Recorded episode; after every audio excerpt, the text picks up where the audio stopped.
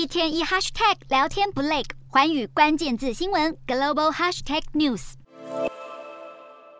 美国其中选举，民主、共和两党经历一场激烈的拉锯战，更被视为两党重量级人物拜登与川普二零二零年总统大选交战的延续。拜登自上任以来，多次试图扭转前川普政府所寄出的移民、防疫或外交政策，而川普这段期间又闹出煽动国会暴动与非法持有白宫机密文件等危及国安的丑闻，彼此的敌意与日俱增。而这些日积月累的不满，全在拜登其中选举助选演说展开时表露无遗。指明川普是颠覆美国民主制度罪魁祸首的同时，拜登也多次呼吁选民团结对抗。拜登巡回各州，每一场助选造势会的拉票核心主轴，除了美国民众最在意的缓解通膨、促进经济与就业之外，还有引起共和党保守派人士强烈反弹的堕胎权等议题。拜登更不忘向选民警告，要是让共和党在参众两院赢得多数席次，国家社会势必开倒车。而两年前连任失利的川普，尽管成为执政党与美国媒体的舆论箭靶，却始终不愿从政坛淡淡出，随着其中选举到来，川普所引领的让美国再次伟大阵营，也以惊人的速度在共和党内成长。多名共和党州长竞选人也都属于川普麾下的极端保守派人士。而更微妙的是，共和党的反川大将很多都在党内初选时就纷纷落马，比如过去曾投票同意弹劾川普的利兹钱尼，今年寻求连任怀俄明州共和党籍众议员时，就在党内初选以大幅差距败给川普力挺的候选人哈吉曼，这更确立了川普在党内影响力大增。川普依然在共和党州拥有大批的支持者，让他得以在其中选前倒数几个月凝聚庞大声势，不断抨击拜登政府治国无能，更指控拜登导致国家陷入一片混乱。川普对最大政治宿敌的严厉批判，当然不只有这样，他甚至指控拜登胡乱玩弄政治，引发国际局势大乱，可能还会引爆第三次世界大战。拜登与川普之间持续超过两年的政治恶斗，事实上在美国历史中非常的罕见。拜登曾在十月受访时语带自信地说：“假如二零二四四。”年总统大选再度迎战川普，相信能再次获胜。但是川普在许多铁粉心中依旧是代表共和党竞选总统的最佳人选，因此本次其中选举不但是两年前两人角逐总统激战的延续，更有可能是二零二四年总统大选的预告。